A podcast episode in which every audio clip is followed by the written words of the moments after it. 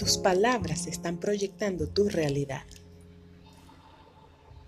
Tus palabras están proyectando tu realidad futura.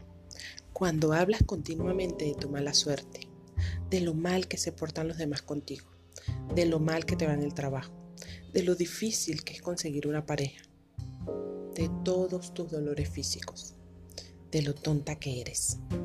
Esto es lo que estás creando. Opta por mantener silencio sobre esas quejas. Expande positividad. Eleva vibraciones. Habla de tu buena fortuna. Todos tenemos un sinfín de cosas que agradecer, empezando por el aire que respiramos y por haber despertado un día más. Cuanto más agradezcas, más motivos tendrás por agradecer. ¿Y tú qué agradeces hoy? Te mando un fuerte abrazo de luz, deseando que este día vibres en gratitud. Gracias por estar aquí. Chao, chao.